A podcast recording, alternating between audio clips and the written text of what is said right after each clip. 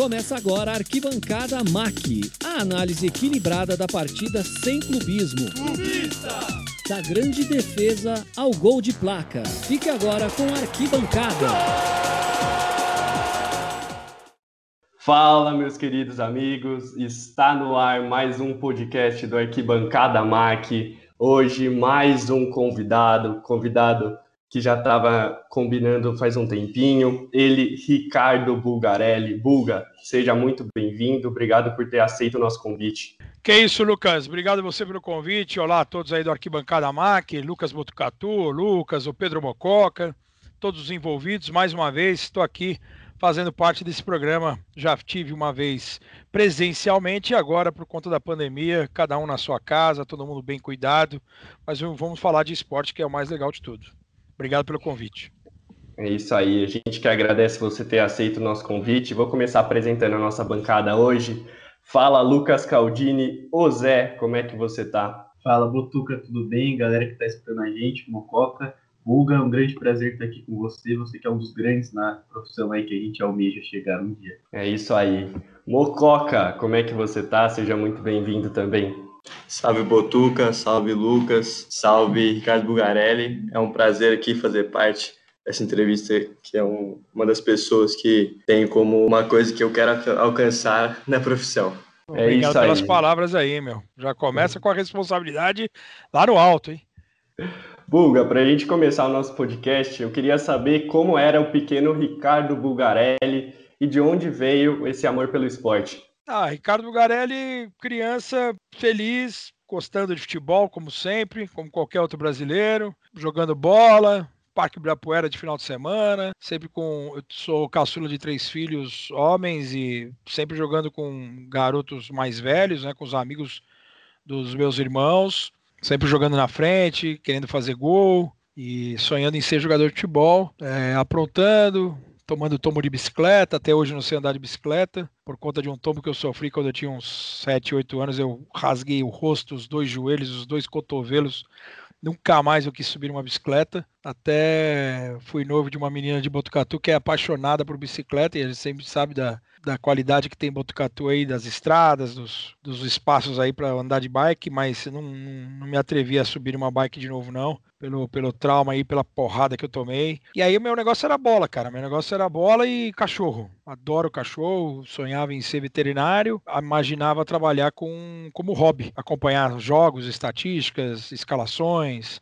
né, conhecer não somente as coisas do time do meu coração, mas acompanhar os campeonatos em geral mesmo, colecionar figurinha, é, tudo envolvido ao esporte, principalmente futebol, sonhando em ser jogador, mas nunca, nunca parei. Para não falar que eu nunca parei, eu fui convidado uma vez para ser reforço do Palmeiras numa temporada de futsal. Eu devia ter uns sete anos. Fui até apresentado num, numa festa de aniversário de um amigo que, que me indicou, trabalhava, jogava comigo no futebol no, na escola, o Luciano, e ele falou: pô, você vai no meu aniversário, eu jogo no Palmeiras, vai meu técnico, vai time inteiro. Já falei para eles que você faz muito gol, que não sei o quê. Eu sempre fui uma criança mais alta que, a, que os demais, né? E aí levava vantagem, e modéstia a parte fazia gol pra cacete. E aí, meu, o cara me apresentou, o, o técnico veio, bom, não essa segunda, a outra começam jogos de basquete de futebol lá no Palmeiras, os treinos, a gente quer que você vá, tal. Falei, beleza, vou. Bom, primeira vez que ia fazer um contato com, com algo sério, né? A rivalidade não permitiu eu botar a camisa do Palmeiras, cara. E no dia que ele me ligou na segunda-feira para eu ir, eu falei, puta, meu, eu não consigo botar a camisa do Palmeiras. Família inteira corintiana, só minha mãe São Paulina. Eu falei, meu, me perdoe. Eu acho que acho que acho que Deus acabou não abrindo outras portas, outras oportunidades e faz parte. E hoje eu vejo o fanatismo era muito grande, assim, ainda é, né? Mas era muito, era muito, muito forte assim em casa. Meu pai, eu lembro de ele falar assim para os meus irmãos e para mim, ó, você pode torcer para qualquer time, menos para o Palmeiras. E a família inteira dele era palmeirense. E ele sai do interior como o único corintiano da família. E aí acabei não não não curtindo esse esse esse momento jogador.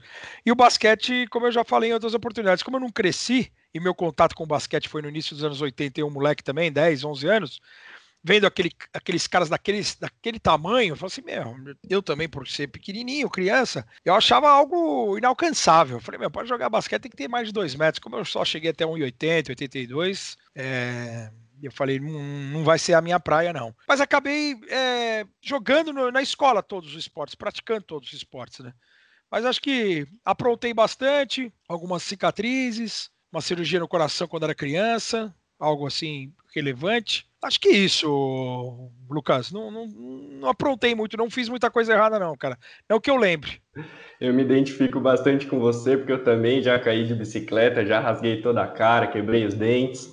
E, Buga, é, você falou que tinha o sonho de ser veterinário. E quando surgiu a ideia de ser jornalista, e qual foi a sua maior inspiração no jornalismo? Cara, então, aí eu, eu sou de eu sou de São Paulo, mas meu pai é de Batatais, uma cidade próxima a Franca, Franca capital brasileira do basquete. Eu morei em Ribeirão Preto quando era criança, eu devia ter uns 5, 6 anos, eu lembro que eu ia para Franca e via, para quem já foi para Franca, os cestos de lixo de Franca remetem a uma cesta de basquete. Então a cidade inteira, ela é dominada pelo basquete e pelo sapato, né? Então, calçado. Então, aquilo também ajudou a, a, ter, eu sabendo da história de Franca, ajudou também a ter um, um, uma ligação com o basquete. Eu quis sempre ser veterinário, porque perto de Ribeirão Preto tem Jaboticabal. Jaboticabal tem a Unesp de Jaboticabal, veterinária que era muito forte. A melhor do Brasil está na sua cidade, de Botucatu, mas a de Jaboticabal era mais próxima de Ribeirão. Então eu me via, primeiro, saindo também de São Paulo, querendo ir para o interior, ter uma vida mais tranquila, é, também sair de casa, ficar longe dos pais, é natural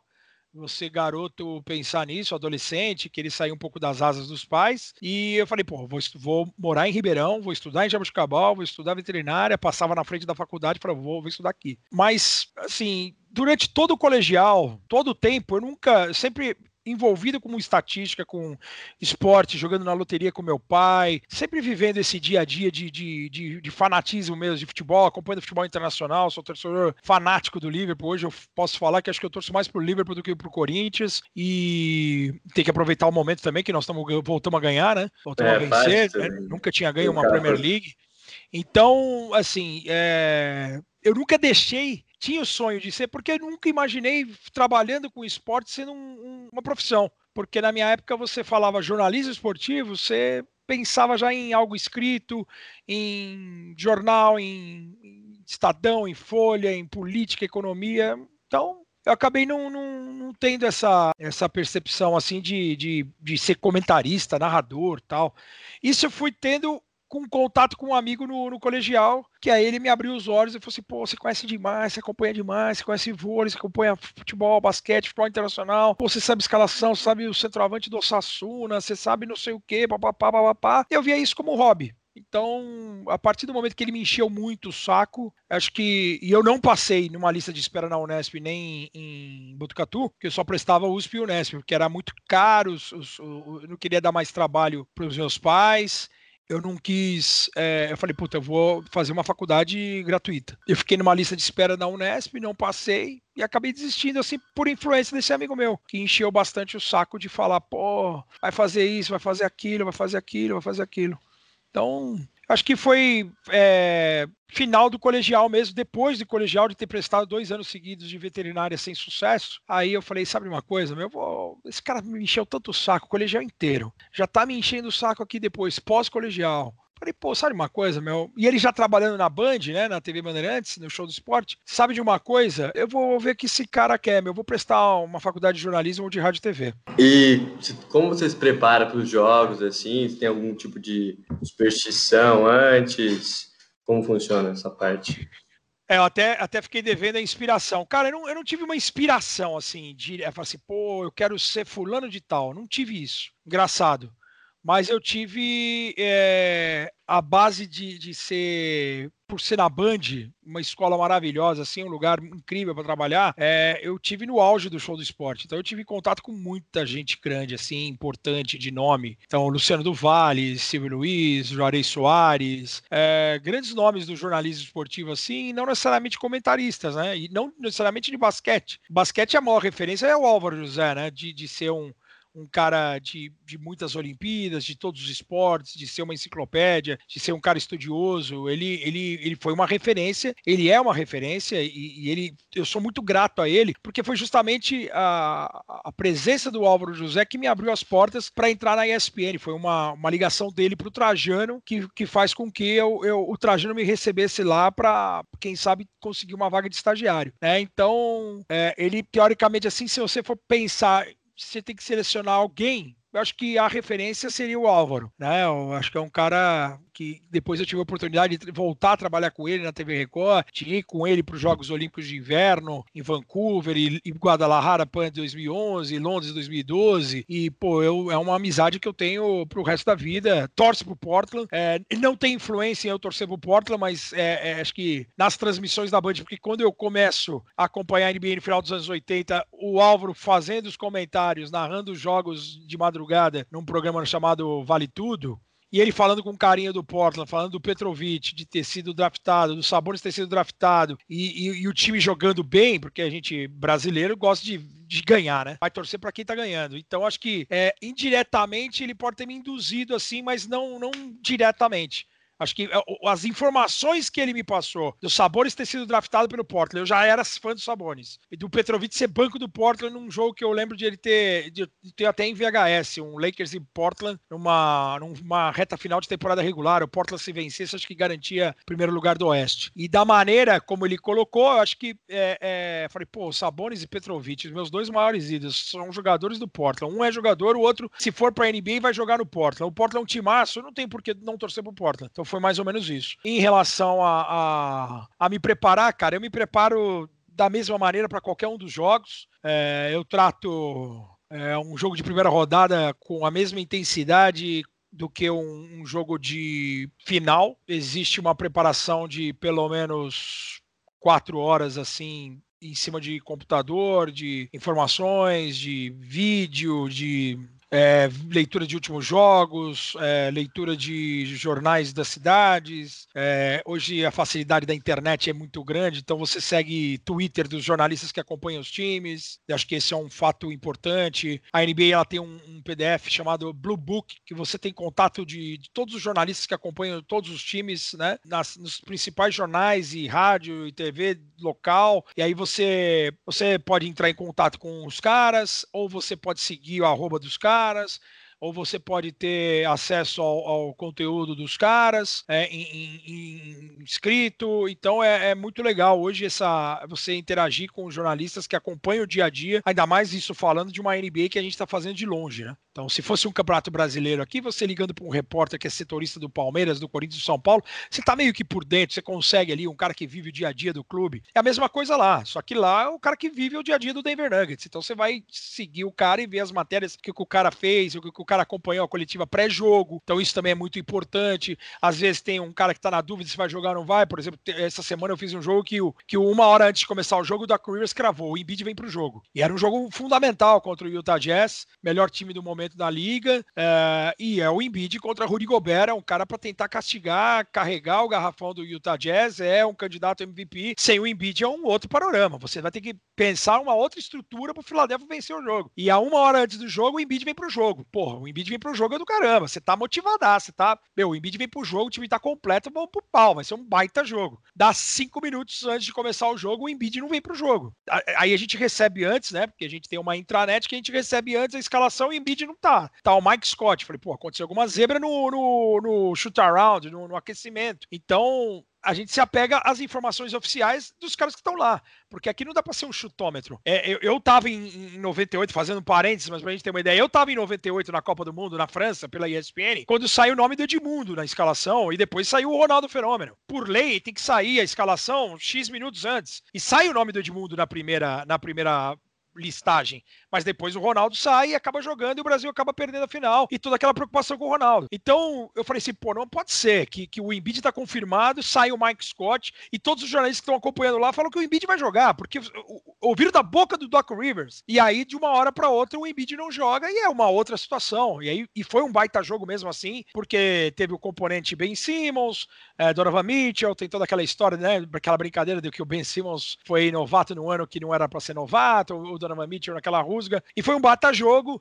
mesmo sem a presença do Embiid. Então isso acontece até hoje. Agora, se a gente não tá ligado ou não tá atento às notícias do, dos caras que acompanham o dia a dia do time nos Estados Unidos, você toma a bola nas costas, você fica sem a informação, e hoje a informação é mais importante do que qualquer coisa, do que a opinião é importante, é, mas a informação também é importante. E a gente tem um, um poder com o microfone nas mãos que é, muita gente confia cegamente no que, no que a gente fala. Então, por isso que eu tomo um cuidado em, em estudar bastante para cada um dos jogos e, e ter um, um uma preparação, uma concentração, é... e ainda mais com uma NBA que não para, né? Porque, por exemplo, hoje eu faço Lakers e Brooklyn uh, e eles não jogaram ontem, então jogaram na terça-feira. Então ontem já deu para começar uma, dá para não deixar tudo para um dia só, dá para começar a fazer já uma, uma preparação já na quarta-feira, já atualizar é, pontuação, atualizar os dados individuais, atualizar quem que pode voltar de lesão, quem não pode, quanto tempo que vai ficar fora, de você ter um, um panorama geral do, do, do, jogo. Por exemplo, na bolha, com a volta da NBA, teve dia que eu fiz três jogos. Então, quer dizer, você tem que, que ir acelerando. Por exemplo, hoje eu já comecei a estudar já para Utah e Clippers de, de sexta, já comecei estudar para sábado Lakers e Miami e domingo Toronto e Filadélfia. Então eu sei que o Toronto hoje joga contra o Milwaukee. Se o Toronto não jogar mais nenhuma partida, então eu sei que essa contra o Milwaukee é a minha última partida de vídeo que eu tenho que ver do Toronto. Então eu vejo condensado no NBA, eu vejo os highlights, eu vejo algo que fugiu fora da curva. Então vamos imaginar que hoje o Anunobi, que voltou no último jogo, que o cara faça 30 pontos. Porra, como que o cara fez os 30 pontos? Eu vou assistir o condensado para ver se foi no 1 contra 1, se foi só paradinho metendo bola de 3, se foi jogada de pick and roll, se foi pick and pop, se foi, meu, cortando em direção à cesta, botando velocidade, aproveitando mismatch. Eu vou tentar ver o, como que o cara voltou, porque, por exemplo, o Toronto no último jogo voltou de small ball. Voltou o Anunobi e ele, e ele tirou o Baines de titular. Então, quer dizer, isso aí eu já tô atento. Por quê? Porque eu vou fazer o Toronto domingo no YouTube. Então, você tem que estar tá meio que adiantando os caminhos, as peças. Então, você está sempre estudando. Ou seja, o, o estudo ele começa no primeiro dia da temporada e termina no último dia da temporada. E você vai é, é e aumentando a sua quantidade justamente de acordo com o jogo. Ontem, por exemplo, foi minha única folga na semana, quarta-feira. Então, mas você acha que eu fiz o quê? assisti Golden State Miami, o jogo que fechou a rodada, assisti Atlanta e Boston, assisti Portland e Pelicans a reta final do jogo para ver mais um show do Lillard, é, assisti o, o, duelo do, do Los Angeles Clippers e Utah, porque amanhã eu faço Utah e Los Angeles Clippers. Então, quer dizer, você é, tá de folga, mas não tá. Né? Você tá ligado no que tá acontecendo para justamente é, vai te adiantar queimar etapas para o próximo estudo, para o próximo jogo que eu vou fazer. Massa, massa, Buga. Eu queria saber sobre a sua carreira se você tem algum grande arrependimento é, dentro dela, algum projeto que você foi convidado e você acabou descartando, talvez por falta de tempo, alguma coisa que você deixou de fazer e gostaria de ter feito. Cara, eu, eu de me arrepender, não teve algo assim que falou, pô, você se arrepende de ter feito. Não, eu, eu eu acho que eu poderia ter entrado de cabeça na, em ser comentarista ou ter confiado nesse no que eu faço hoje um pouco mais cedo. Eu acho que, por incrível que pareça, hoje você tem a imagem do Bugarelli ali, um cara descontraído, mas um cara informativo, um cara que pô, tenta sentar do seu lado no sofá. Eu penso dessa maneira. Eu, eu tento fazer o jogo como se eu tivesse sentado do teu lado, Lucas, para um bate-papo de uma análise de uma coisa descontraída, uma coisa gostosa para quem chega em casa com um monte de preocupação e, e, tentando ter um momento de relaxamento, de ter uma coisa prazerosa, né? Não, não castigar, né? Não somente criticar, também ver as, o, o que está dando certo tal. Eu acho que eu, eu, por ser tímido, por incrível que pareça, muita gente não acredita, mas é verdade. Acho que a minha timidez ela, ela, ela fez com que eu não me arriscasse tanto em vários aspectos. Eu fui um cara que demorei para namorar, namorava pouco. Assim, eu acho que o medo de tomar não, tipo, eu podia ter sido mais carudo.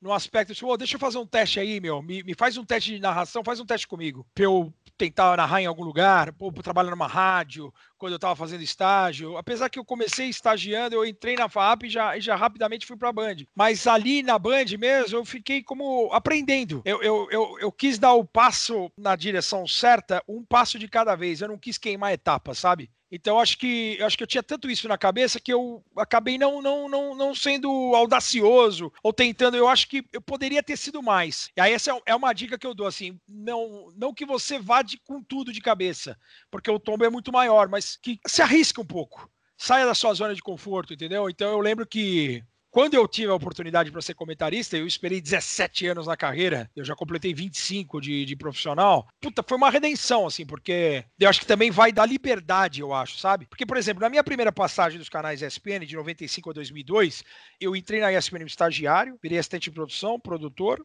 editor, aí editor-chefe, por dentro do basquete, que era um programa semanal de basquete. Então eu fui para três All-Stars, eu fui para o Mundial de Indianápolis, eu ia para outros eventos, fui para a Copa do Mundo de 98, fui para o US Open de 2001, de tênis, fazia alguns outros eventos, aqui Brasil também, coordenando transmissão de Campeonato Brasileiro, dos eventos que a ESPN tinha, mas eu nunca pedi, e também a ESPN nessa época, a NBA era feita dos Estados Unidos, ela narrada em português dos Estados Unidos, não era nada daqui, era ESPN Brasil só, e a Brasil ela não tinha os direitos de transmissão da NBA, mas ela tinha os direitos de transmissão do basquete paulista. E eu nunca pedi uma oportunidade para ser comentarista ou para narrar, eu nunca pedi uma oportunidade, porque eu achava que tinha que vir deles para mim. Entendeu? Eu não achava que eu tinha que impor. Os caras tinham que perceber, pô, o cara é bom. Vamos fazer um teste com ele? Vamos. Eu, eu, eu tímido, não, não tinha essa, essa, essa cara de pau de, pô, faz um teste comigo tal, não sei o quê. E quando eu saio em 2002, é, é, logo depois chega a NBA, chega o basquetebol universitário e a, e a ESPN dos Estados Unidos né, tem a saída. O, o, Ivan Zimmerman não fica na ESPN, o Rob Porto vai para o Sport TV, alguns caras voltam, o Luiz Carlos Lago volta para o Brasil e está na ESPN até hoje. Alguns casos, alguns caras ficam, voltam. E a, ESPN, e a NBA é narrada daqui, mas eu já não estava mais lá. Eu já estava na, na, na, Record, coordenando as transmissões na Record e editando o Campeonato Brasileiro, quando a Record ainda tinha o Campeonato Brasileiro de Futebol. Então eu não, eu não. Assim, faltou um pouquinho de mim mas acho que eu sempre esperei o reconhecimento contrário. E por isso que eu acho que esse é um ajuste que fica uma, uma, uma dica legal para vocês. Acho que vocês têm que, têm que ser um passo a passo, né? Em direção certa, do que dar um passo maior do que a perna e depois você voltar dois. Eu acho que tem que ser uma coisa pensada, mas pode ser um, um, um arriscar, sim. Eu acho que vale arriscar. E eu arrisquei depois de 17 anos, que quando eu cruzei com um amigo meu no corredor da Record e ele coordenava as transmissões da Sky, e a Sky tinha o Sports Plus, que era basicamente o, o, um canal que transmitia o Campeonato Espanhol de Futebol. E aí eu sabia que ele estava coordenando lá, porque bateu na trave também de eu comentar alguns jogos de futebol de Copa do Rei, porque eram jogos à tarde, assim, é, daria para eu fazer e, e, e, não atrapalhar meu horário na Record. E ele mesmo não sabia que eu tinha esse conhecimento de basquete, porque assim, eu saio da ESPN trabalhando com basquete, vou para Record, uma TV aberta que só trabalha com futebol, só pensa em futebol e futebol internacional, porque depois teve é, Champions League e coisa e tal. Então as pessoas, ele, ele, ele, que já me conhecia desde a Band, ele não tinha muita noção. Eu trabalhei só nove meses na Band antes de ir para ESPN. Ele não tinha muita noção do meu conhecimento de basquete e do meu amor pelo basquete. Então quando eu viro para ele no corredor, ela falou assim: pô, vi que a Sky agora tá voltando com, com. Vai ter os jogos da NBA e tal, como que vai ser isso aí? Vai ter narração em português? Ele falou assim: vai e tal. Eu falei, pô, faz um teste comigo. Ele tomou um susto, o Edu. Ele falou assim: pô, por quê? Falei, cara, eu acompanho a NBA desde 87, 88, dia a dia, comprando revista, anotando o resultado, ligando para a Folha de São Paulo, sabendo quanto que foi os jogos, enchendo o saco do pessoal. E aí ele falou, porra, jura, Bugan? Pô, narrou um cara lá esse final de semana, um técnico, um professor, falou o nome do cara lá, me fugiu o nome. E eu falei, porra, beleza. Eu falei, quantos jogos vão ter? Como que vai ser? Ele falou assim, puta, não sei, cara, acho que é um jogo por semana, os outros jogos vão ser em inglês. E a gente tá vendo e tal. Eu falei, porra, mas a hora que você precisar, meu, se quiser fazer um teste comigo, tá dentro. Falou, pô, beleza, legal saber. Um abraço, um abraço, um abraço. Esse foi numa terça-feira. Na sexta-feira ele me liga e fala: Buga, o que, que você vai fazer amanhã? Eu falei, cara, se você tá me ligando, é porque eu vou fazer o jogo amanhã. Aí ele falou assim: então, falei com o chefão aqui, cara. Ele falou pra você vir, vou fazer um teste com você. Só que é um teste ao vivo, né, cara? Não é um teste, um, um piloto que você vai aqui, é, vai na fogueira. E aí, por mais que a gente tenha o conhecimento aqui, Lucas, Botucatu e Mococa e, e, e grande região do interior de São Paulo, você você não tem a, a, noção de que, cara, uma coisa é falar aqui entre amigos, a outra é pegar o microfone e sair falando. E eu nunca tinha falado no microfone. E, e mesmo não aparecendo, né? A gente tá em off aqui, mas é, é vídeo, então é uma outra coisa. Cara, é algo é algo surreal, assim. Por Deus, o cara, o chefe que topou é, a indicação do Edu para mim, quando acabou o jogo, ele falou que gostou, ele falou assim, cara, eram tinham duas pessoas completamente diferentes do ramo tinham indicado você. Uma amiga que frequenta a minha casa, que é fulana de tal, falou o nome da menina, e esse cara aqui, o Edu, que falou que conhece você da Record, conhece você da Band, que pô, trabalha com você quase 20 anos, te conhece tal, mas ele não sabia da minha paixão pela NBA, pelo basquete. E eu, o cara indicou, e essa menina, a Aline, indicou. Eu falei, pô, vou ter que fazer um teste com esse cara, porque são duas pessoas de, de, de ambientes completamente diferentes, um do trabalho e um pessoal. por incrível que pareça, essa Aline era madrinha do meu segundo filho, cara. E ela frequentava a casa, eu nem sabia quem era o chefe lá da Sky na época, o Caio. E ele falou, pô, quando acabou a transmissão, ele falou, meu, o que, que você vai fazer segunda-feira? Eu falei, pô, o que que tem? Ele falou, botei um Dallas e o primeiro jogo foi Atlanta e Oklahoma, um sábado à noite. Aí no, do, no ele falou assim, segunda tem um Dallas e Oklahoma, um Dallas e acho que era Dallas e Oklahoma. Falei, cara, eu quero quero você de novo. Falei, vambora. E foi assim, cara, que a oportunidade apareceu depois de 17 anos. Teve um, um quesito Bulgarelli arriscando, mas teve a, a, a, indicação de dois lados e a curiosidade do cara. Falou assim: meu, tem duas pessoas diferentes, de, de ambientes diferentes.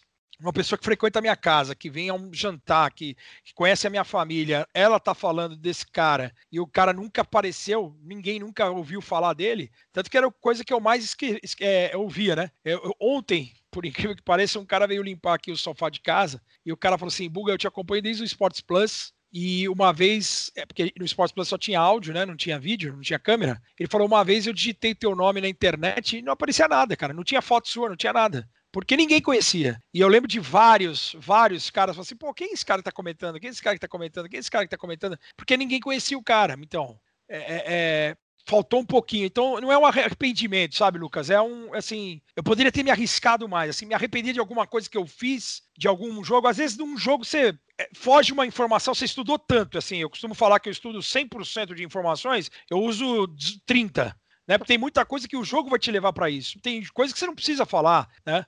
Se o Lakers, hoje, por exemplo, o Lakers já venceu oito jogos de virada na temporada, de 10 pontos. Se o Lakers em nenhum momento estiver perdendo por 10 pontos, é uma informação que eu não preciso dar. Você não precisa saber que o Lakers já virou oito jogos, não, que ele ganhou de ponta a ponta hoje. É uma informação que eu tenho e eu não vou usar. Então, é, é para dar um exemplo. Então, não adianta eu falar que o, que o Markif Morris, por exemplo, ah, ele adora jogar contra o Harden e nos jogos contra o Harden o cara tem X pontos por partida, se o cara não entrar em quadra. Então, é uma informação morta. Mas a partir do momento que o cara entra e arrebenta com o jogo, eu tenho que falar, pô, o cara adora jogar contra o Harden porque tem uma rusga do passado, pode ter alguma coisa envolvida. E aí eu tenho que ter estudado para isso, para saber o porquê que o cara joga bem. Isso em qualquer circunstância. Então, tem muita. Maioria das coisas você usa, você estuda e não vai usar para o jogo. O jogo vai te levar para alguma outra coisa. Agora, às vezes você tem uma informação tão importante que às vezes escapa o momento de você dar a informação. Ou de acabou o jogo e assim, pô, eu tinha essa informação e esqueci de dar aqui. Pô, é o quadragésimo, é uma marca importante e você acaba não dar. É o arrependimento do jogo. Assim, mas por isso que eu tento me policiar e estar atento é, às duas horas e meia, às três horas, às quatro horas que tiver em cima do jogo, para não deixar passar nada. Porque é exatamente aquilo que eu falei. Eu tento me colocar no teu lugar sentado em casa. O que você gostaria de saber, da maneira como você gostaria de saber, como poderia poderia interagir com você e, e, tentando transformar sempre a transmissão uma coisa mais leve para quem passa o dia inteiro trabalhando e chega cansado e quer se distrair e quer ver um espetáculo e quer ter informação, quer ter entretenimento e quer passar a noite é, do lado da gente de uma maneira mais agradável. É, você disse aí sobre Sports Plus. Eu lembro de acompanhar quando era bem, bem no início que eu acompanhava basquete. E aí agora na ESPN você tem uma química muito boa na transmissão com Romulo Mendonça. Qual foi o motivo? Nasceu do nada essa química? E como você faz para, ao mesmo tempo, fazer uma transmissão que seja informativa, mas que ela seja descontraída também?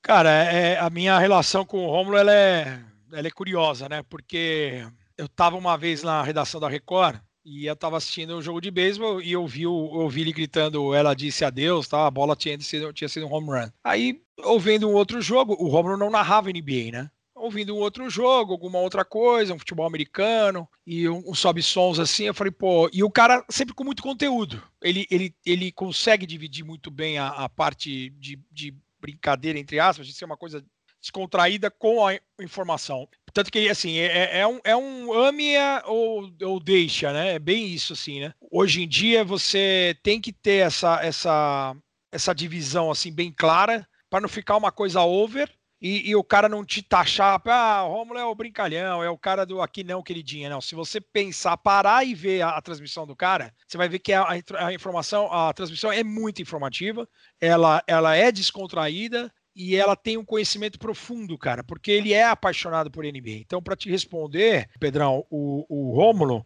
ele, acho que a minha afinidade com ele é pela paixão que a gente tem pelo basquete. E, e foi engraçado, porque assim, eu comentando uns jogos no Sports Plus, um dia eu tava na redação da, da Record também, e aí eu recebi no Facebook uma mensagem de um primo meu de Batatais, e o cara falou assim: Meu, o cara seguiu o Romulo no Facebook, e o, e o Romulo no Facebook ele fez um, um, um texto. Né, um, fez um comentário. Pô, esse comentarista do Sports Plus ele é muito bom, alguma coisa assim, não, não lembro.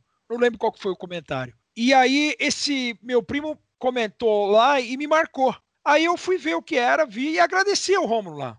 Mas eu não sabia quem era ele. Assim, foi, foi através de um elogio. E depois, trabalhando com ele, a gente percebe que ele tem uma, uma paixão pela NBA como eu tenho. Eu acho que o que chamou atenção foi isso. Eu adoro fazer jogos com todos os outros companheiros. O Nardini é meu irmão, né? Fiz até um comentário outro dia, fiquei muito feliz dele ter feito o Super Bowl. Eu vi o Nardini evoluir dia a dia, porque o Nardini era o apresentador dos intervalos da Rede Record, quando eu coordenava as transmissões. Então, eu coordenava os intervalos em que ele botava no ar. Então, conheço a família do Nardini, a família da esposa dele. Inclusive, foi aniversário do Toninho, o sogro dele essa semana. É eu considero um irmão, e assim, eu me dou bem com todos os narradores, com o EV, com o Ari, com, com todos que eu fiz, mas o com o Romulo, assim, acho que, meu, acho que essa paixão pelo basquete, porque o, o, Narda, ele é apaixonado por esporte, ele jogou vôlei, ele ama tênis, ele joga tênis, ele é apaixonado por futebol, ele é apaixonado pela profissão. O Romulo também é apaixonado pela profissão, mas se tivesse que escolher um esporte, eu acho que de todos os narradores, o único que escolheria o basquete, acho que é o Romulo. E assim, eu no Esportes Plus cheguei a comentar a Champions League. Puta, eu adorei comentar Champions League, porque eu coordenava as transmissões de Champions League da Record. Então eu, eu produzia o material de transmissão pro Neto, pro Éder Luiz, pros caras, e eu ficava na orelha dos caras, ó, esse Alaba é austríaco, ele cruzou para a esquerda e nasceu na Austrália, mas joga na Alemanha. Pô, ele começou numa lateral, joga na outra, e não sei o que, papapá, e ó, o terceiro cruzamento do cara que resulta em gol, e eu dando as informações na orelha dos caras, porque eu me preparava como coordenador como se eu fosse fazer um jogo até para não deixar escapar nada, porque eu, como coordenador, eu sentia na obrigação de, de fazer uma transmissão mais legal. Então, por exemplo, se hoje eu sou coordenador de um jogo do inglês e o Salah faz o centésimo gol e é o cara mais rápido a fazer 100 gols na Premier League na história e o, e o narrador não fala essa informação, eu tô na orelha do cara e vou falar. Falo, pô, não esquece aí, Fulano Paulo, Rogério Vogan, quem tiver, pô, que esse é o gol 100 do Salah em 10 jogos. É o cara que mais. Vou dar uma informação. Eu faço parte da transmissão. Então, acho que a facilidade que eu tive de, de, de ser comentarista foi porque eu me preparava para os jogos. E se, se desse um. Se o Neto tivesse um, um piripaque na cabine, fala: Meu, não tem quem comentar. Eu, eu falo assim: daqui que eu comento porque eu tinha estudado para o jogo como se eu fosse fazer o jogo. Isso na minha cabeça como jornalista, como coordenador de transmissão, como, como cara na retaguarda. Então, acho que essa, isso facilitou o meu trabalho como pesquisa, como para estudar para os jogos. Em relação ao Romulo, é isso que eu falei. Eu acho que se, se você entrevistar todos, o Renan, por exemplo, é apaixonado por automobilismo, o Ari é um cara que gosta de rugby, gosta de ciclismo, o Renan também gosta de ciclismo, o EV gosta de futebol, gosta de tudo, de todos os esportes. Mas se tivesse que escolher um esporte, eu tenho certeza que o Romulo escolheria o basquete basquete. Como eu escolhi o basquete para ser comentarista, eu poderia ter tido é, seguido como comentarista de futebol quando saí do Sports Plus, poderia ter batido na porta da ESPN ou de qualquer outro lugar e falar assim, cara, eu, eu, eu quero comentar a Champions League, eu quero comentar a Premier League, eu quero comentar beisebol, como a ESPN chegou a me oferecer. Pô, você não quer fazer um teste de comentar beisebol, você não quer narrar NFL antes de, da, da, da contratação do Renan, por exemplo, quando o Renan foi contratado. Eu falei, não, eu quero, eu quero ajudar vocês no que eu acho que eu, que eu posso ajudar que é comentando basquetebol.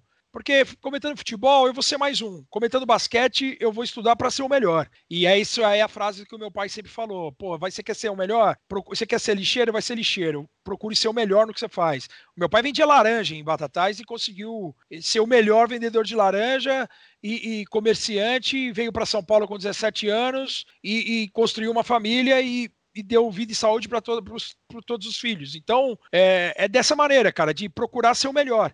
E nesse momento, eu não tive esse ego de, ah, não, eu quero comentar isso, comentar aquilo. Não, eu quero ser o que eu posso ser o melhor, estudando, me dedicando, é ser comentarista de basquete. Então, eu quero ajudar vocês nesse aspecto. Então, eu acho que, que, que foi mais ou menos isso. E, e, e a aproximação do Rômulo foi dessa maneira, cara. Foi sentir que o cara tá na mesma vibe, que o cara tem a mesma paixão e que a gente pensa de uma maneira igual. E aí calhou. Mas é, não, não tem. Você fala preferência. Hoje, hoje a gente tá mais. É, a gente se dá melhor porque é, é, eu acho que eu sou até mais jovem, com exceção do Giovanni que entrou agora, e da Lana também, que acabou de entrar. Eu, eu sou mais jovem em relação aos comentaristas. Então acho que tem um entendimento. O Romulo é 10 anos mais novo que eu, ou mais, 10, 15 anos mais novo que eu. Mas é, eu acho que é a paixão pelo basquete que, que faz a gente ter um entendimento de, de parceria, assim. Não sei aí acho que é para vocês que vocês que ouvem de fora. Eu, eu de dentro da transmissão, a gente se sente à vontade porque a gente sabe que os dois vão estar na mesma pegada, entendeu? Não, não, não vai ter. O, o, o jogo pode, que, pode ser que não seja bom ou antes de começar o jogo ou depois que a bola subir, mas a gente vai continuar com, com, a, com o mesmo amor, entendeu? Com a mesma entrega, independente de se tá 70 a 40, se tá 104 a 103 faltando 10 segundos, entendeu? Bulga, a NBA está ganhando cada vez mais fãs no Brasil. Queria saber de você qual que é o principal motivo é, desse crescimento e o que poderia ajudar ainda mais a NBA ser maior no Brasil. Ah, cara, acho que tem muita coisa. Acho que primeiro a, a NBA ela, ela é, não é só no Brasil, acho que é no mundo inteiro, né? Você tem a, a, o advento da internet, você tem o League Pass, você tem os ídolos, você tem as redes sociais. Hoje você está muito mais próximo dos seus ídolos. Antigamente, para você saber é, alguma coisa do seu ídolo, era praticamente impossível. Hoje você sabe onde que o, o LeBron James janta, você tem o Taco Tuesday, você sabe a esposa dele, que tipo de música que o cara ouve, você sabe onde que o cara tá, o que, que ele está postando, o tipo de, de, de preparação que o cara tem para o jogo. É, você está muito mais próximo dos seus ídolos, isso aproxima demais. As, as mídias sociais, a internet o League Pass.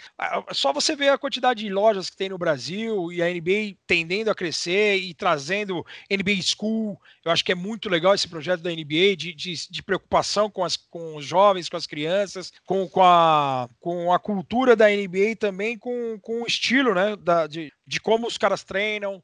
Né? Eu acho que é importante demais essa sequência. A tendência é crescer. Eu acho que o, o, eu sou de uma época, já falo isso em todos os, os, os, os bate-papos. Eu sou de uma época que o basquete no Brasil era o segundo maior esporte, vencia. A gente sabe que o brasileiro gosta de vencer, então eu acho que para alavancar o basquete, a NBA ela cresce, ela ajuda a trazer o basquete, mas precisa de um resultado importante em Olimpíada, em, em, Campeonato Mundial, em a gente ter algum outro ídolo agora, uma outra, uma outra cara, né, de você hoje o, o, garoto vai jogar basquete aqui, o cara quer ser o Curry.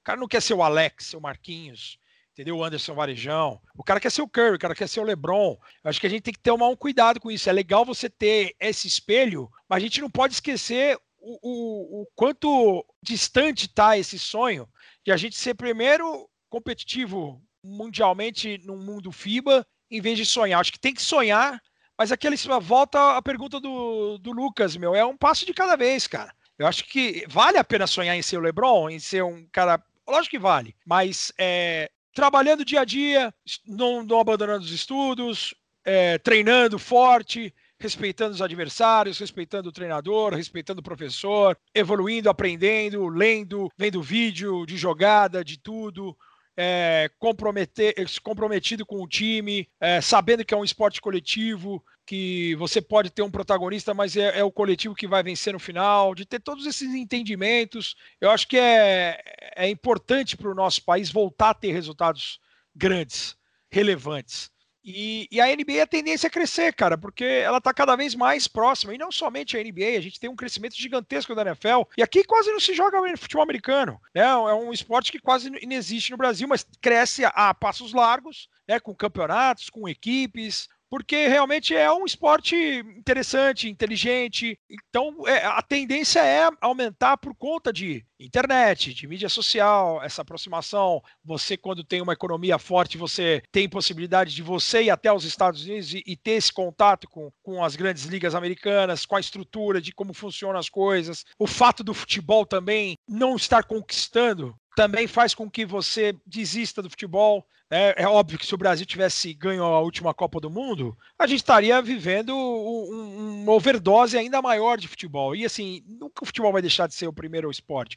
É o esporte mais praticado, não tem jeito. Mas é, é eu acho que vale a cultura do, do, do de vencer para o brasileiro. É só você ver o quanto o brasileiro acompanha jogos pan-americanos. E aí tem uma expectativa criada gigantesca para as Olimpíadas, porque no, no Pan-Americano, com os Estados Unidos e Canadá, por exemplo, com seleção C e D, o Brasil forra de medalhas e fica aquela expectativa para a Olimpíada, e quando não ganha, fica aquela frustração. E, e, e, o Brasil precisa saber aprender e dar valor às conquistas, e precisa saber e aprender e, e evoluir com as conquistas. Então, por exemplo, a gente teve o efeito Gustavo Kirten. O, Kirten, o, o Guga foi um dos. Eu, eu tive o prazer de, de, ter o US Open de 2001, onde foi o melhor resultado dele no US Open. Umas quartas de final, quando ele cai pro Kafelnikov. Cara, ele, o, o, efeito Gustavo Kirten era para ter tenistas de alto nível no Brasil até hoje. E o Brasil não consegue ter uma sequência de tenistas. E aí a gente vê tenistas surgindo no mundo inteiro. E, e alguns países que não tiveram Guga, cara. Então a gente não sabe aproveitar em alguns momentos é, é, os ídolos, dar o, o, o, devido valor. Então é uma preocupação que eu tenho em relação ao basquete. Que o basquete vive um momento agora de transição, falando no basquete nacional, de, de uma geração que ainda que disputou o Mundial de 2019, os jogadores mais antigos que se destacaram. Alex, Anderson Varejão, Marquinhos, é, o Leandrinho jogou e agora aposentou. Então, quer dizer, é, você fica com uma carência de ídolos. E aí fica muito fácil você. Hoje você vai jogar basquete em qualquer lugar, qualquer quadra. Você não vai ter uma camisa do Flamengo na quadra, um moleque vestido com a camisa do Bauru, com exceção de Bauru, aí a região de Botucatu que você mora. Mas vai ter o, o, o cara com a camisa do Kawhi, do LeBron, do Anthony Davis, do Duran, do Harden, né, no, no, no Houston. E, e assim, cara, aí agora no Brooklyn, e aí é, é dessa maneira. Eu acho que é, é preocupante mas é, é, legal de você ter pelo menos a NBA é, é, evoluindo e a tendência acho que é cada vez maior. Eu, na minha época, Lucas, quando eu começo a acompanhar a NBA no final dos anos 80, era um jogo por semana na, na Band, de sexta-feira, o sexta NBA, em VT, às vezes uma transmissão ao vivo, playoffs faziam jogos ao vivo, às vezes um domingo à tarde, eu lembro de um, de um Charlotte New York Knicks no Madison Square Garden à tarde foi incrível, as finais, Uh, isso já nos anos 90, com finais em, ao vivo tal, mas se não era um jogo em VT, hoje não, você tem jogo todo dia. É, YouTube da NBA Brasil de graça. Você tem League Pass, que se você for ver é um preço caro. Ele é um preço caro, mas se você dividir por todos os jogos que tem na temporada, sai centavos por cada um dos jogos. Você tem cinco, sete transmissões a partir dessa semana na ESPN, num canal fechado. Você tem mais cinco transmissões no Sport TV. Você tem é, TV aberta, pelo menos dois jogos na Band. Cara, Hoje é uma facilidade incrível que você tem para para ter acesso à NBA. E a tendência é só crescer mesmo. A tendência é ter jogo todo dia no NBA, no YouTube da NBA Brasil, imagino que seja. Imagino que a tendência é ter todos os jogos em português aqui no Brasil, porque justamente o Brasil é um país que consome a NBA, não somente nos jogos, mas nos produtos. É só ver o número de lojas que tem aberto no Brasil. Vai abrir agora uma em Fortaleza, Curitiba, aqui tem Ribeirão Preto, tem Mogi, tem Campinas, tem Rio, tem Niterói, tem Galeria do Rock, tem ABC. E, antigamente era para você comprar um boné da NBA, você tinha que esperar alguém, um amigo rico, ir para os Estados Unidos e trazer o boné para você. E torcer para o cara trazer o boné do seu time certo ou de um time da NBA. Que às vezes o cara olhava a logomarca, achava que era da NBA e trazia era de beisebol, ou era de hockey, era de alguma outra coisa. Então, cara, hoje em dia, essa aproximação é cada vez maior a tendência é aumentar cada vez mais. Se tivesse uma presença de um brasileiro lá com relevância, por exemplo, como tem a Iugoslávia com o Jokic, como tem a Eslovênia com o Doncic, agora o Campasso, a Argentina que é desse tamanho, que é pequena, ela faz um estardalhaço com um jogador, cara um Campasso, um cara que também é multicampeão, é um cara relevante no basquetebol FIBA, né? Ajudou a Argentina a ser vice-campeão do mundo ano passado, mas o cara é banco do Denver eles fazem um estardalhaço, parece que tem. Parece que o Campasso é o, é o Lebron, entendeu? Mas eles fazem do cara o, o Lebron. E a gente não tem nem isso hoje. É porque, infelizmente, o Raulzinho, nos últimos anos, o sobrevivente, ficou pingando de time em time. Ele tá sempre num time em que a gente acha que vai, aí o time vai lá e contrata um outro cara na mesma posição e a, a minutagem dele acaba sendo restrita mas ele tem, de alguma maneira, destaque pela qualidade dele, pelo jogador que ele é, por onde passou, teve alguma, algum destaque relevante. O Felício praticamente fundo do banco do Chicago Bulls mal entra e a gente acabou perdendo esses, essa referência assim de, de, e é normal você quando não tem a referência no maior campeonato do mundo você vai correr atrás dos ídolos de outros países. Então hoje é muito mais fácil você ver a camisa do Luca Doncic aqui no Brasil do que você ter uma do Marquinhos do Flamengo, que é um dos maiores jogadores dos últimos 10 anos, e tem muita gente que nem sabe que o Marquinhos jogou na NBA, por exemplo. Então é isso. É, então, você acha que essa democratização da, dos jogos com a TV aberta, com a transmissão no YouTube, pode acabar ajudando a, a popularização do próprio NBB de alguma forma? Não sei.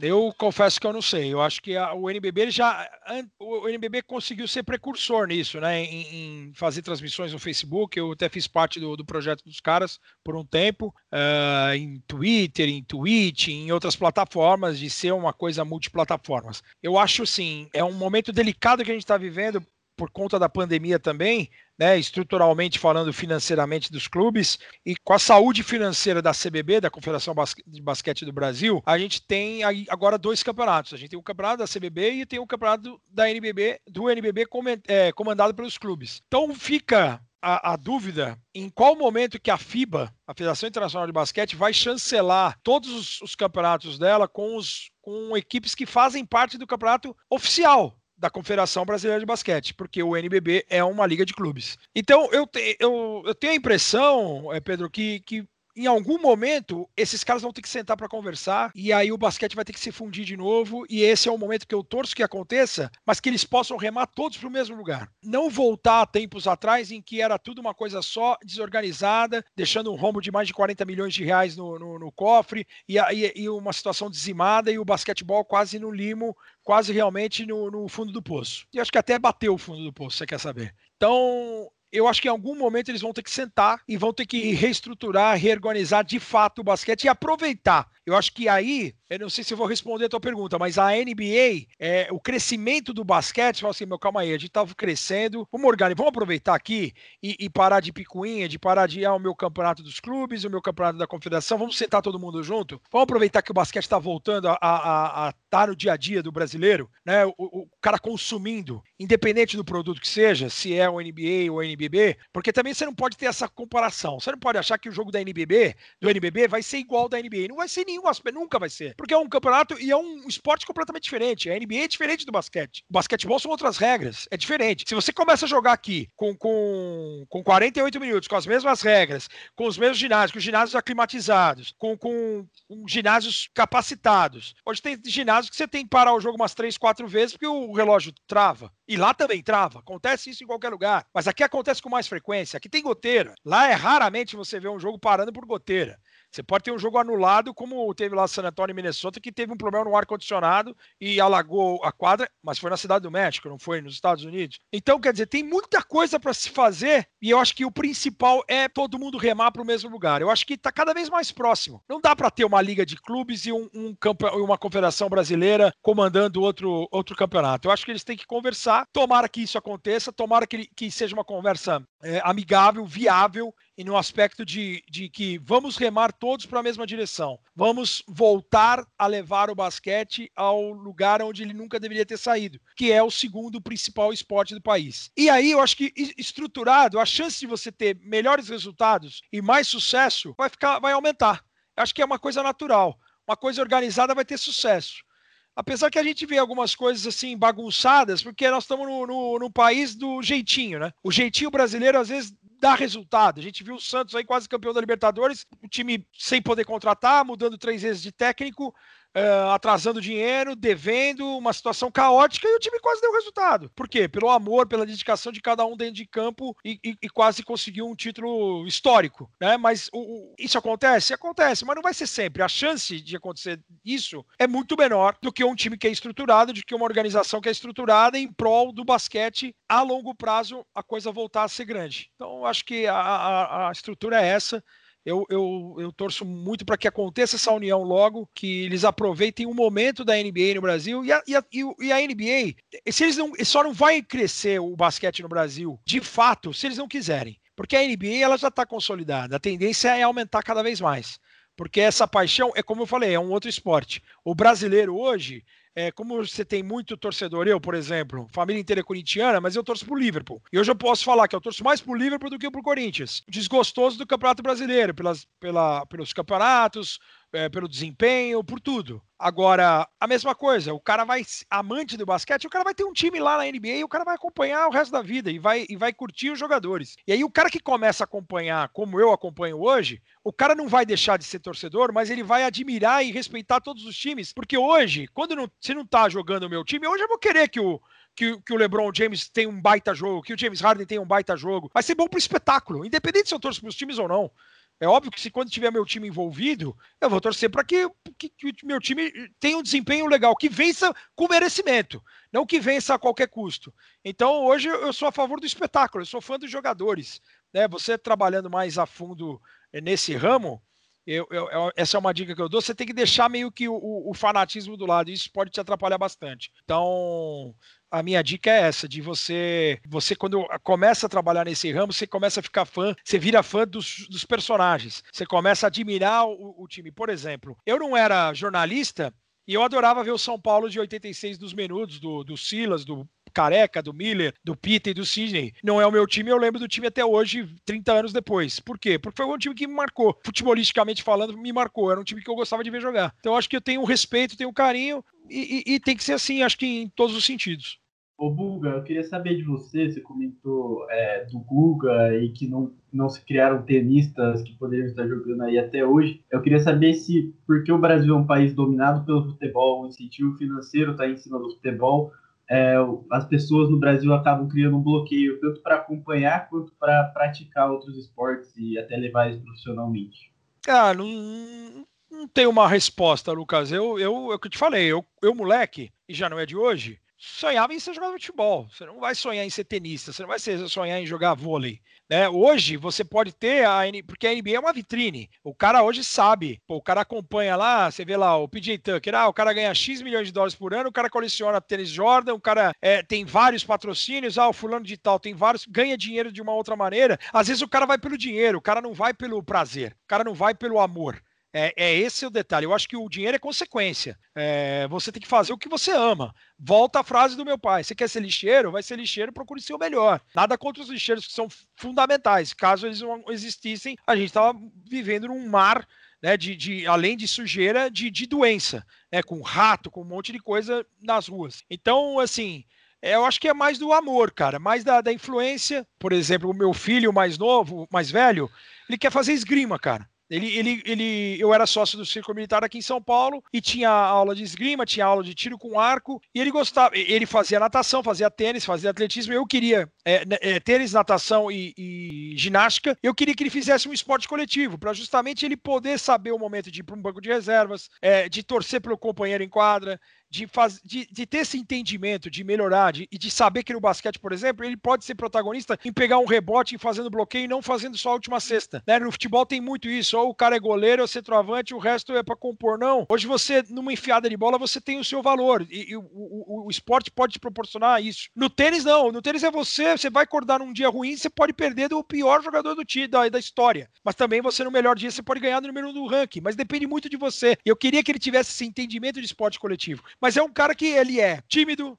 mais quieto, ele quer algo diferente, cara. Ele vai fazer algo diferente. Então ele falou: pô, papai, eu queria fazer esgrima, mas na época não podia porque ele era muito novo. Ele queria fazer tiro com arco, aí ele até ganhou um, um, um alvo e, um, e um, uma flecha lá do, do, da, da professora tal. E a gente estava esperando dar o, o, o, o tempo para ele poder é, praticar, né? Aí eu acabei me separando, ele acabou saindo de São Paulo, a gente não, não, não teve oportunidade. Mas acho que vai, vai da, da, da influência do pai, da, da de, de, de, falar, pô, filho, te apresentar os outros esportes. Fala assim, pô, você gosta de futebol? Sim, mas, pô, tem isso aqui, ó. Tem o handball que é legal. Também é da influência do, dos amigos, influência de uma, de, de, de, ter uma, de uma referência mesmo. Por isso que eu acho que a gente, é, não é possível. Eu não tinha filho na época do Google, é impossível. E mesmo assim, eu vou te falar que os dois faziam tênis.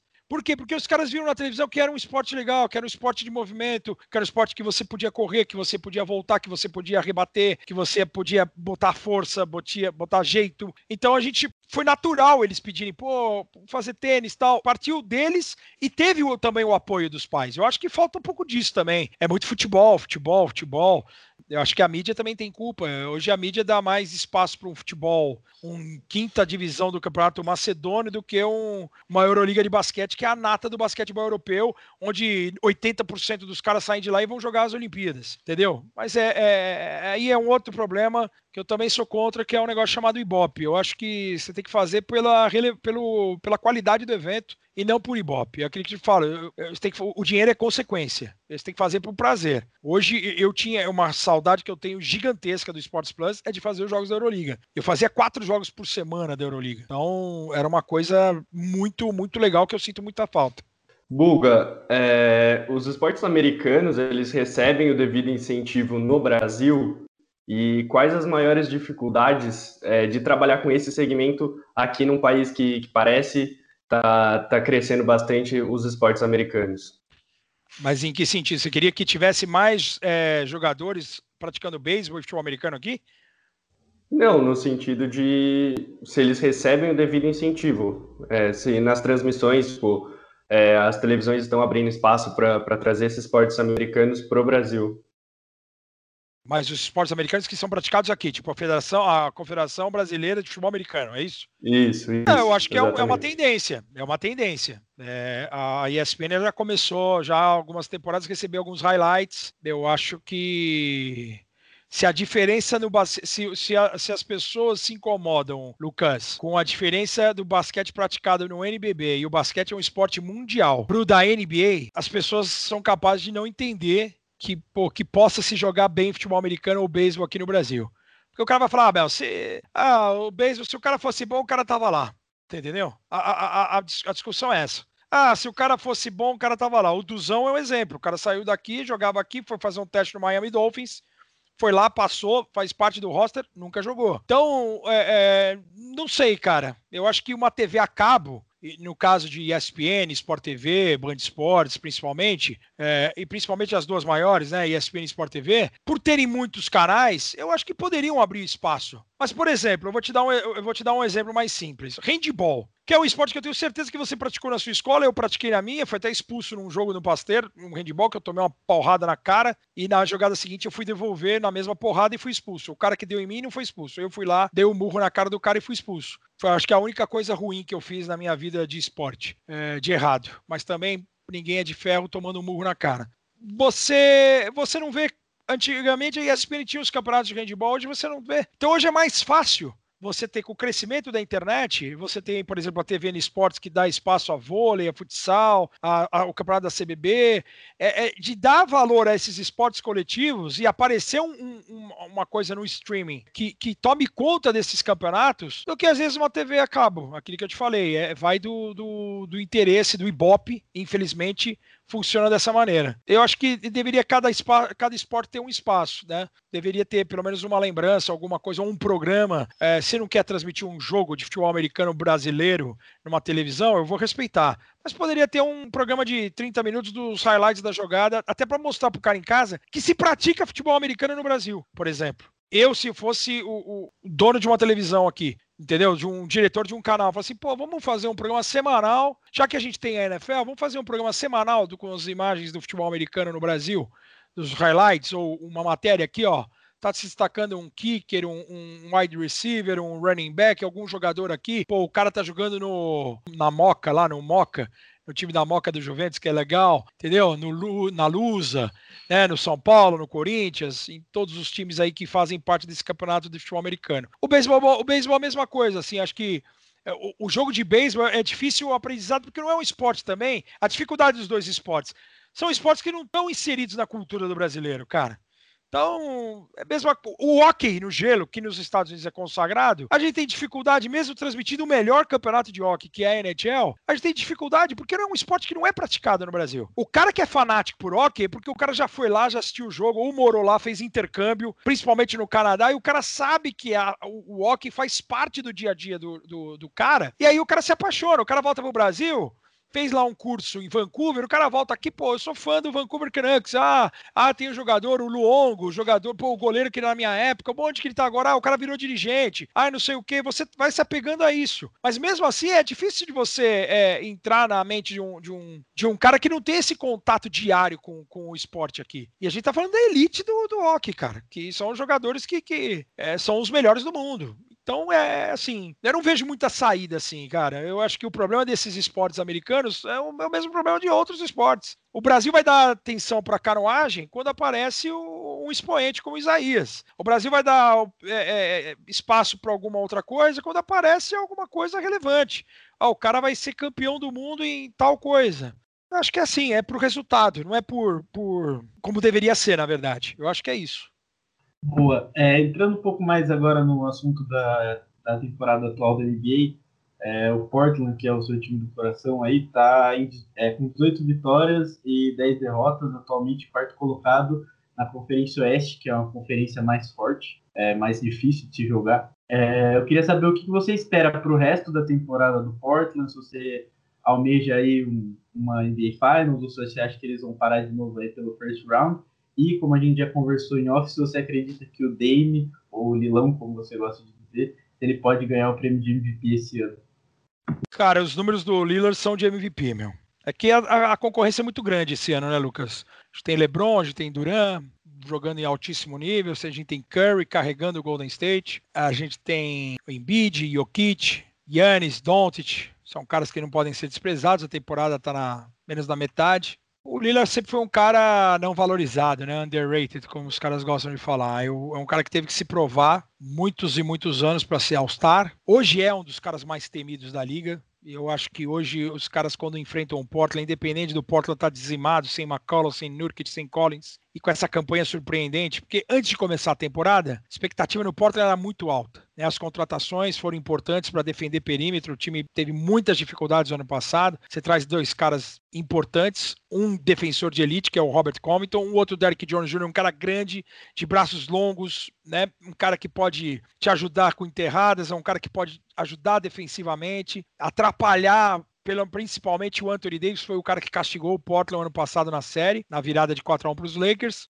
E aí o time não deu encaixe. Com todo mundo saudável, o time não deu encaixe. Aí teve a lesão do McCollum e o Portland parece que ele precisa dessas, dessas coisas negativas para poder se provar. É impressionante como o time cresce na adversidade, não é a primeira vez. Já teve aquele ano que o Portland perdeu todos os jogadores de. de, de... o Aldridge foi para San Antonio, o Robin Lopes foi embora, o Batum foi trocado, o Wesley Matthews teve a lesão de Aquiles, o, o, o Aaron Aflalo nem jogou, né? Porque ele chegou no meio da temporada, a temporada que o Portland poderia brigar por algo de verdade. Todo mundo acabou machucado e, e o time acabou naufragando. E parece que o time se supera. E acho que é dessa maneira que está vivendo. Acontece esse ano algo que eu, que eu gostaria que tivesse já acontecido, mas por força maior aconteceu, que é o McCollum sair do time. Não que ele seja ruim, não, longe disso. O McCollum esse ano estava vindo para ser All-Star. É a melhor temporada dele na carreira, ele estava pontuando mais que o Lila. Mas os dois juntos em quadra não funciona, cara. Já, já, já tá, é nítido isso. E assim, ele, ele não precisa ser titular, ele pode comandar a segunda unidade, e ele pode fechar os jogos. Eu acho que ele pode ser, um cara de fechar os jogos. É o entendimento que o cara tem que ter. E aí é um negócio que, que interfere em ego.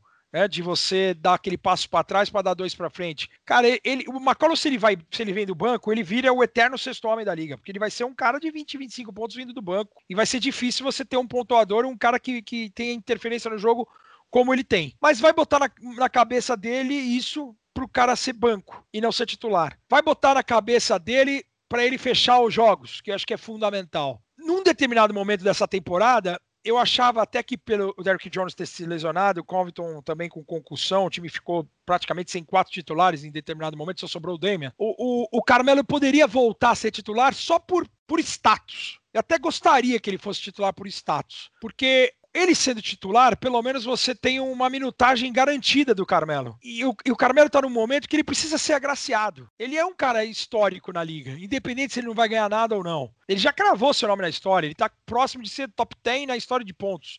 E ele é, é, tem seu nome grava, cravado na história do basquete.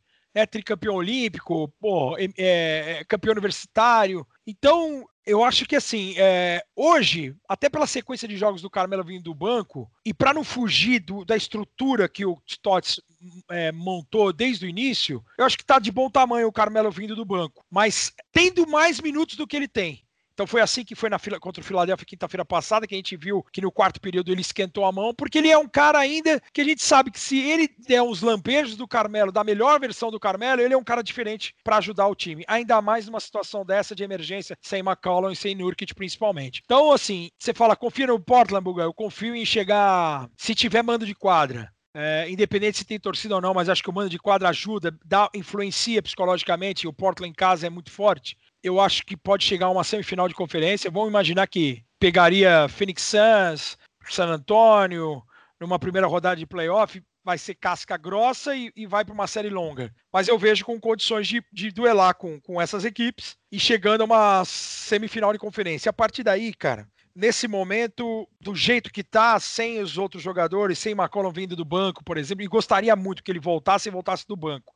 Não vai acontecer isso nunca. Mas eu gostaria, até para manter o Gary Trent motivado, que é o último ano de contrato dele. E tá jogando demais o moleque. Eu acho que uma semifinal de conferência tá de bom tamanho pela, pela qualidade das outras equipes. Tenho certeza que Lakers e Clippers vão se reforçar ainda mais nessa deadline. O Utah Jazz tá, tá muito encaixado. O Utah Jazz é, dentro de quadra me lembra muito o Golden State do 73-9, com um detalhe. O, o, Golden State acelerava o jogo e o Utah Jazz não. O Utah Jazz trabalha no 5 contra 5, com passe extra. Se tiver que bater para dentro e fazer um passe, tem uma jogada de, de ontem do Donovan Mitchell que é, eles batem para dentro uma vez, tem o passe pro lado contrário, a defesa chega, eles, o cara bate para dentro de novo, joga pro lado contrário, e o Royce O'Neal, que é um cara de defesa, também mata a bola. Então essa bola de três vem de tudo quanto é lugar, um aproveitamento alto, um volume alto e isso é importante. E você tem um Gobert, que é um cara que pode defender garrafão, e, e, e é um time que tá, é muito bem treinado. Então, esse Utah Jazz, ele, ele, ele, é candidato, sim, e os dois times de Los Angeles. Então, eu não, eu não vejo condição do, do Portland, por exemplo, duelando numa série de sete jogos,